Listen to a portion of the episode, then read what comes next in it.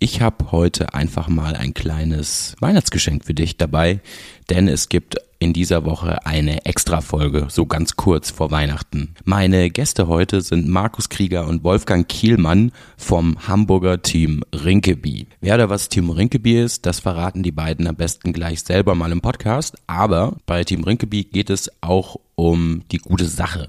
Und falls du oder deine Firma, dein Arbeitgeber als Spender, als Spenderin bei Team Rinkeby auftreten wollt, dann sei euch gesagt, die Spendenfrist für die nächste Ausfahrt oder die nächste Fahrt von Team Rinkeby, die endet bereits Ende Januar. Das hatten wir im Podcast vergessen zu erwähnen, aber deswegen tue ich das einmal an der Stelle. Und jetzt ganz viel Spaß mit der Folge Team Rinkeby Hamburg, die zweite Luft. Los geht's. Mein Name ist Felix Herkenrath und das hier ist die zweite Luft.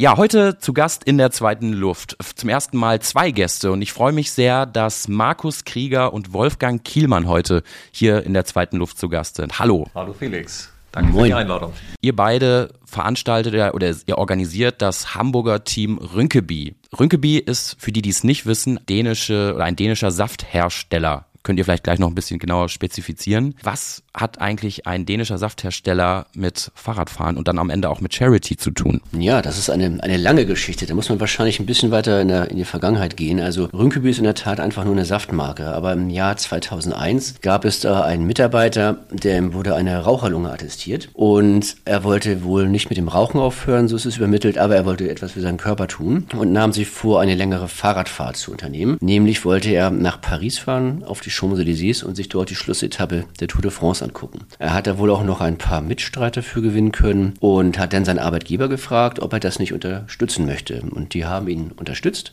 Die Fahrt nach Paris fand statt und am Ende war noch Geld über. Und dann haben die sich spontan überlegt, dieses Geld der dänischen Kinderkrebsstiftung zu spenden. Und ja, das war eigentlich der Start für diese Idee und das wurde immer weiterentwickelt und die Firma Rünkeby hat dann gesagt, Mensch, das können wir doch einfach jedes Jahr machen und auch versuchen, dass das ein bisschen wächst. Und daraus ist jetzt ein sehr großes Projekt geworden, kann man sagen. Das ist in neun Ländern in Europa äh, verbreitet, auch in Deutschland. Und ja, Ziel ist es letztendlich, dass äh, Menschen sich dort zusammentun und nach Paris fahren während der Tour de France. Im letzten Jahr sind dort 2500 Radler angekommen. Und ja, die Firma Rünkeby ist 2016 von der Firma Eckes Granini gekauft worden. Das ist ja ein bekannter deutscher Safthersteller. Und die sind von diesem Projekt so begeistert, dass die das auch weiterhin unterstützen und zum Beispiel auch einen Großteil der Kosten tragen, die da an Festkosten entstehen, damit möglichst viel der Sponsoring- oder Spendengelder bei der Kinderkrebsstiftung dann hier auch in Deutschland ankommen. Und jetzt seid ihr beide, äh, seid ihr beiden die Organisatoren für das Team Hamburg. Wie seid ihr denn ja selber zu diesem Projekt zu Team Rünkeby gekommen? Seid ihr ehemalige Angestellte äh, dieses, naja, ist vielleicht ein blöder Witz, des Saftladens oder wie, wie muss man sich das vorstellen? Ah, das war relativ äh, ja überraschend, finde ich, also zumindest von meiner Seite aus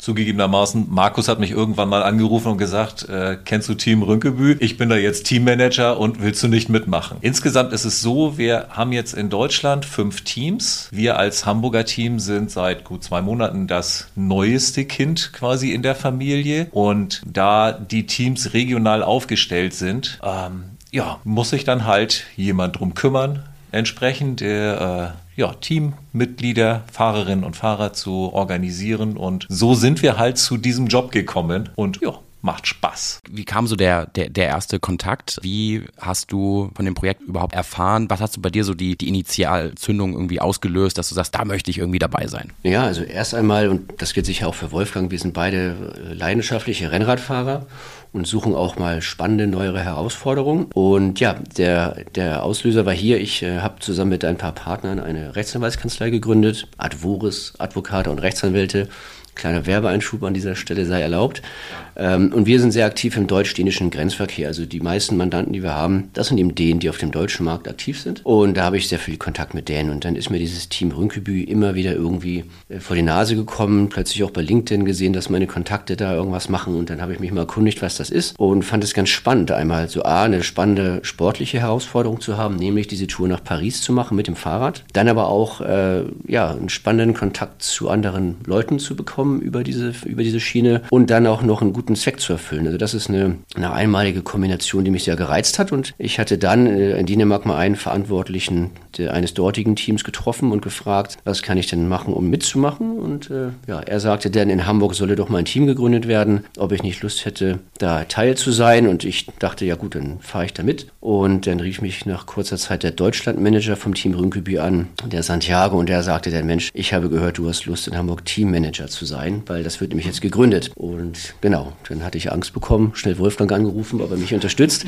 Und jetzt machen wir das zusammen und sind da sehr, sehr froh über die Entscheidung, weil das äh, trotz dem Aufwand, den man so hat, einfach ein großer Spaß auch ist. Und wie gesagt, wir auch gerne was Gutes tun wollen. Was ist denn das Besondere vielleicht auch an der, an der Hamburger Variante? Ist das dann, dass ihr vor allen Dingen hier mit der, ich sag mal, mit der lokalen Radsportszene noch mehr in Kontakt kommt, dass ihr vielleicht auf lokaler Ebene noch mehr Gleichgesinnte finden wollt oder gefunden habt ihr auch schon? Was ist da vielleicht irgendwie so das Herausstechende? Ob wir uns da jetzt als Hamburger Team von den anderen unterscheiden, weiß ich gar nicht so genau. Aber das Schöne ist tatsächlich, dass man, man hat ein gemeinsames Ziel egal aus welcher Richtung man kommt, sowohl oder die Fahrerinnen und Fahrer kommen, egal ob persönlich, das heißt aus welchen äh, Lebensumständen, welchen Jobs und ähnlichem, aber auch sportlich. Wir haben komplette Rookies dabei, das heißt Fahrerinnen und Fahrer, die das erste Mal überhaupt auf dem Rennrad sitzen, dann andere, die bisher überhaupt noch nicht Gruppenfahrten gemacht haben und am anderen Ende quasi der Skala, wenn man es so betrachten möchte,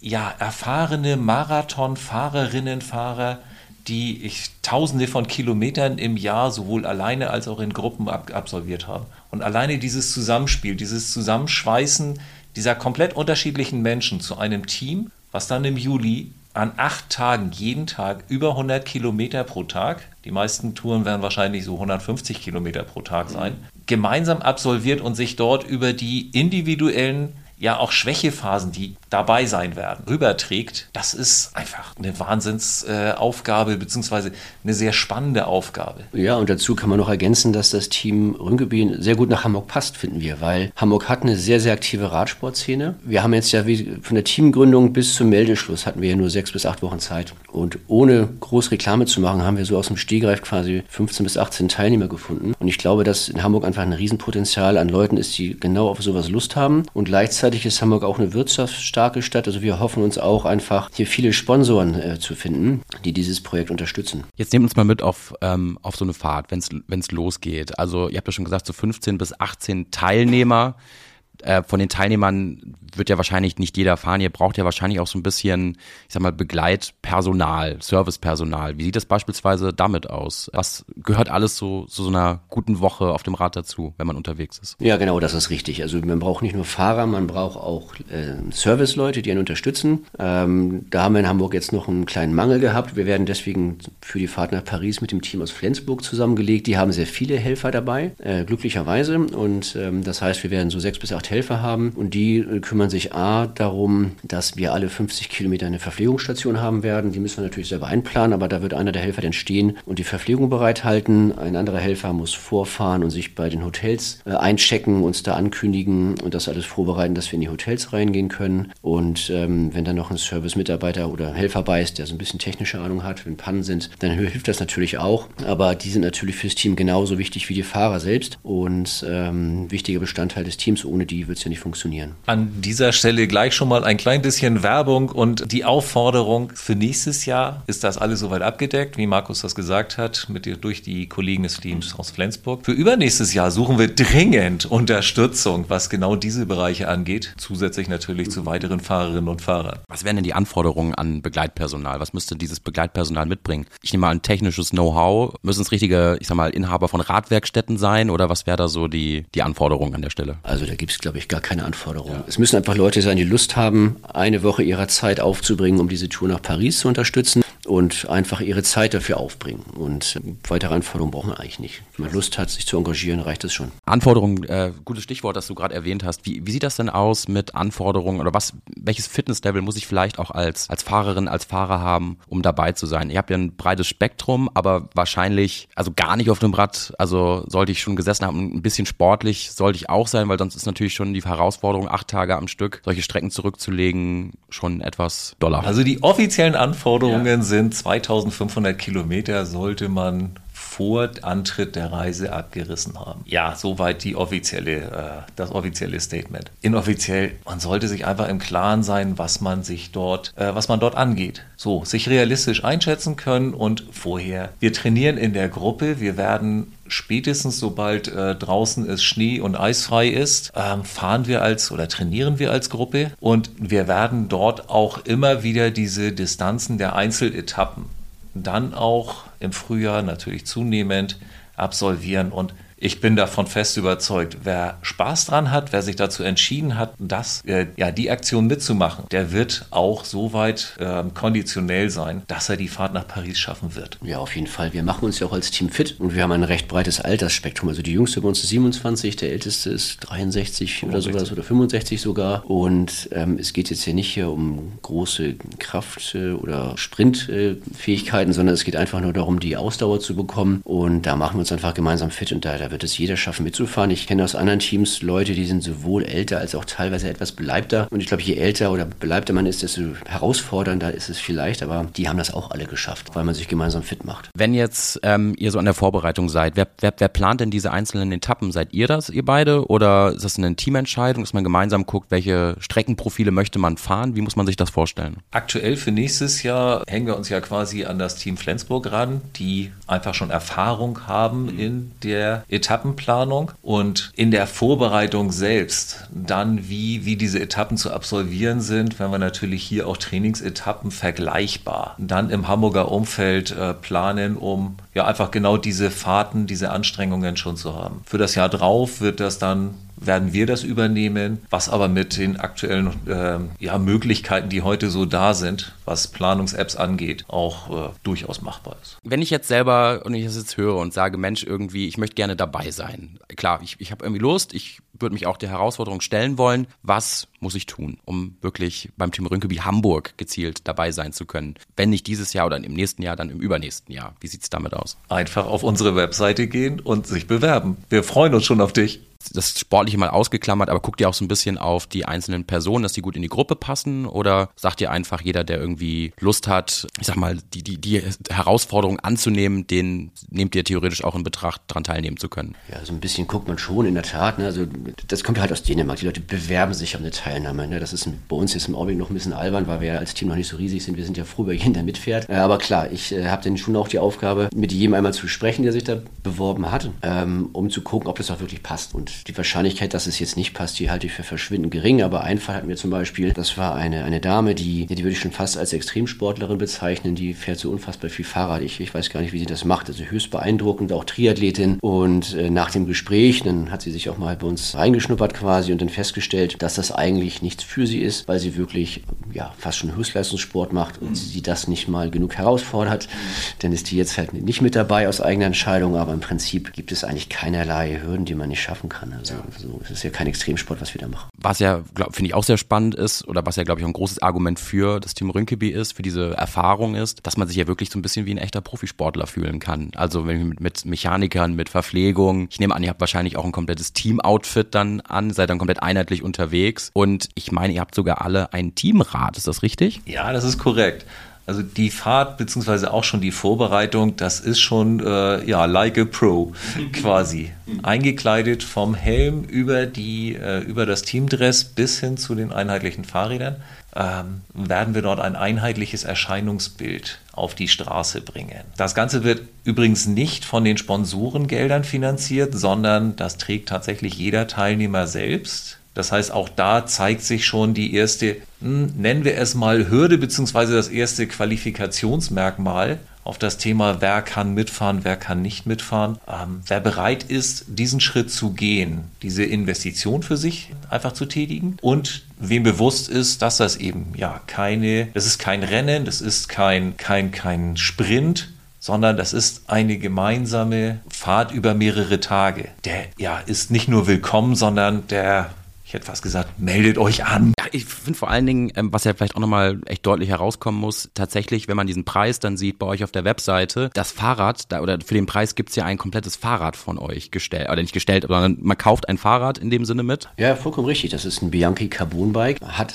jetzt keine Scheibenbremsen, hat eben noch die gute alte Felgenbremse, weil man natürlich sagt, wir müssen ja auch an die Ersatzteile denken und wenn das fürs ganze Team oder für alle Teams Ersatzteile beschafft werden sollen, muss es möglichst einheitlich sein. Also sind es hier Felgenbremsen, aber die haben Jahrzehnte gut funktioniert funktioniert, die funktionieren auch bei uns. Und das ist ein Bianchi Carbonrad und der Beitrag, den Bianchi hier leistet, wenn ich das richtig verstanden habe, ist halt, dass sie das Fahrrad günstig äh, abgeben und man zahlt für das Fahrrad so bummelige 1600 Euro. Aber das ist äh, höchst angemessen. Das ist ein sehr, sehr anständiges Rad. Ähm, dazu kommen noch ein paar Kosten für die Klamotten, die bezahlt man auch selbst und nachher noch für die Hotelübernachtung, die zahlt man auch selber. Aber auch das wird sozusagen zentral organisiert über einen dänischen Reiseveranstalter, sodass der halt einfach sehr, sehr gute Preise auch dort bekommt. Und das soll auch jeder selbst bezahlen, weil natürlich das Ziel, also es kann ja nicht das Ziel sein, dass die Rünkeby-Fonds, der das alles organisiert, die Fahrräder bezahlt, sondern das Geld, das der Fonds da einnimmt, das soll natürlich auch in der Kinderkrebsstiftung ankommen. Also zahlt sozusagen jeder Teilnehmer seine Kosten selbst und äh, dadurch kommt es zustande, dass das Team Rünkeby oder der Rünkeby-Fonds letztendlich 98 Prozent der eingenommenen Gelder auch dann wirklich an die Kinderkrebsstiftung ausschütten kann. Beim Thema Finanzierung, äh, seid ihr beiden denn auch auf aktiver Sponsorensuche für das Team Hamburg? Also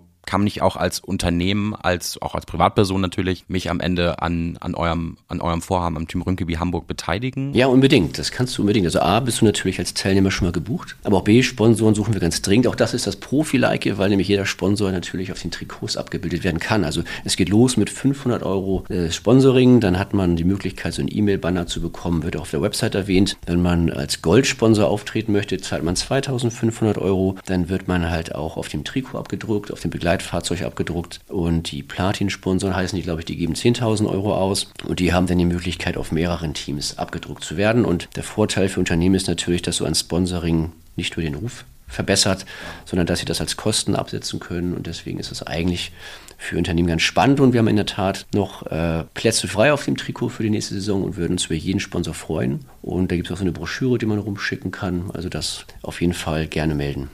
Die Broschüre können wir ja, wenn es die digital gibt, gerne auch in den Show Notes dieses Podcast verlinken.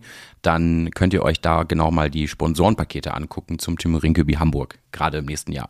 Jetzt vielleicht, ähm, ihr habt das schon ein paar Mal angedeutet, das Ziel eurer, eurer Fahrt oder der Fahrten ist ja scheinbar immer Paris. Gibt es auch mal Überlegungen, mal andere Destinationen anzusteuern? Gerade so nächstes Jahr die Tour de France macht ja tatsächlich einen Schlenker um Paris. Ist dann vielleicht tatsächlich auch mal eine andere Route für euch denkbar oder sagt ihr nein, das muss wirklich, weil das so die, der, der Ursprung ist, immer Paris eigentlich sein? Also scherzeshalber habe tatsächlich schon mal den Deutschlandchef gefragt, ob es dann 2024 nach Nizza geht. Das das heißt, dem, ja, dem neuen oder dem Zielpunkt dann in 2024 der Tour de France. Ähm, persönlich wage ich das zu bezweifeln, dass es dahin geht. Vor allen Dingen Nizza, da ist so ein hässlicher Berg oder so ein hässliches Gebirge noch dazwischen, was zumindest mir als Flachlandroller schon etwas mehr Schwierigkeiten bereiten würde. Wir haben also aktuell gibt es, glaube ich, keine Planungen, mal Paris zu verlassen, weil wir sprechen von ähm, 65 Teams aktuell aus neun europäischen Ländern, die irgendwo zentral dann einen Platz finden müssen, ähm, ja, zu einer Abschlussveranstaltung und mindestens dann zu einer Übernachtung, bis es dann am nächsten Tag wieder in die jeweiligen äh, Länder zurückgeht. Das lässt sich wahrscheinlich nicht mal ebenso einfach auf andere Städte übertragen. Also wahrscheinlich wird es wohl Paris bleiben. Persönliche Vermutung.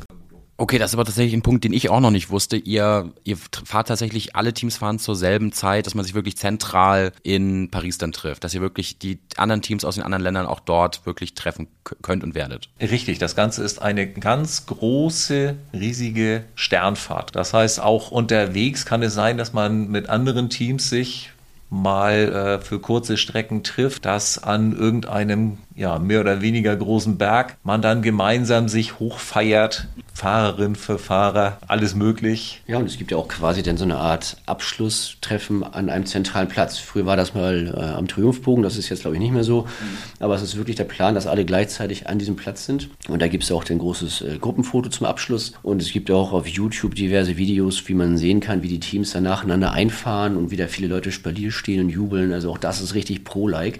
Mhm. Da kriegt man schon vom Zugucken Gänsehaut und da, das ist ein Moment, auf den wir uns sehr freuen.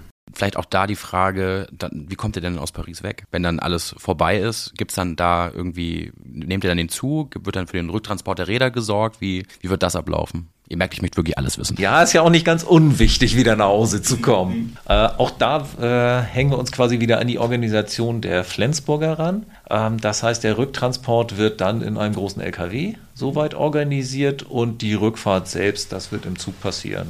Ähm, TGW. Ja, TGW und ICE. Der, der und fährt wenigstens. Oder man bleibt in Paris. Das ist auch eine nette Stadt, wo man mal bleibt. Schon mal danke für diese vielen Einblicke zum, zum Team Rünkeby. Wenn ihr mal so ein bisschen, ihr habt ja auch schon erwähnt, dass man dann auch im Vorfeld gemeinsam trainiert. Wollt ihr uns vielleicht so eure persönlichen Lieblingsrouten, Spots so hier, ich sag mal, im erweiterten Speckgürtel verraten? Mit 100, 150 Kilometern auch weiter kommt man ja schon eine ganze Ecke weit. Was sind da so eure Favoriten? Ja, also ich komme ja aus Rahlstedt und ähm, so der gesamte Stormaner Bereich, das ist so meine Hut, kann man sagen. Ich fahre, ich arbeite in der Innenstadt, ich fahre gerne auch mal den, den Deich runter Richtung Zollenspieker, durch den Sachsenwald nach Hause. Oder wenn man da Richtung äh, Stormann rausfährt, Richtung Norden hoch, also nach Osten kann man sagen, ist es dann vielleicht der Elbe-Lübeck-Kanal so als Begrenzung oder Ratzeburger See. Und nach Norden gerne mal ja, bis nach Scharbeutz hoch oder oder bei Wolfgang zu Hause vorbei. Das ist auch ein schönes Ründchen. Ja, mein Zuhause ist übrigens, übrigens in Itzstedt.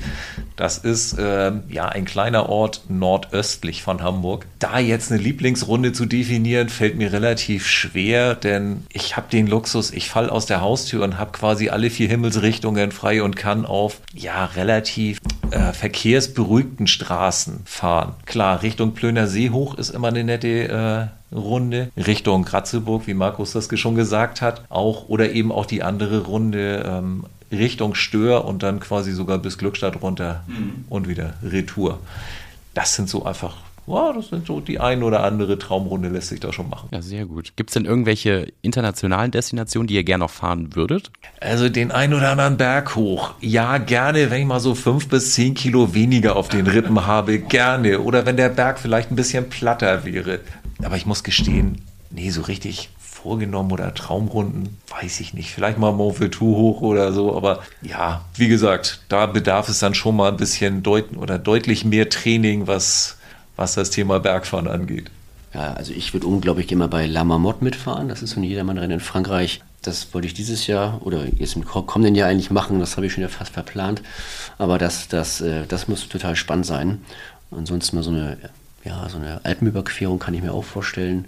Sehr schön sein soll ja auch in Norwegen. Gibt es also Jedermannrennen von Tromsø, nee, Quatsch, nicht Tromsø, wie heißt das da? Nach Oslo, Rheinbergen, Oslo. Mhm. Das soll toll sein. So solche Sachen werde ich auf jeden Fall mal machen, ja.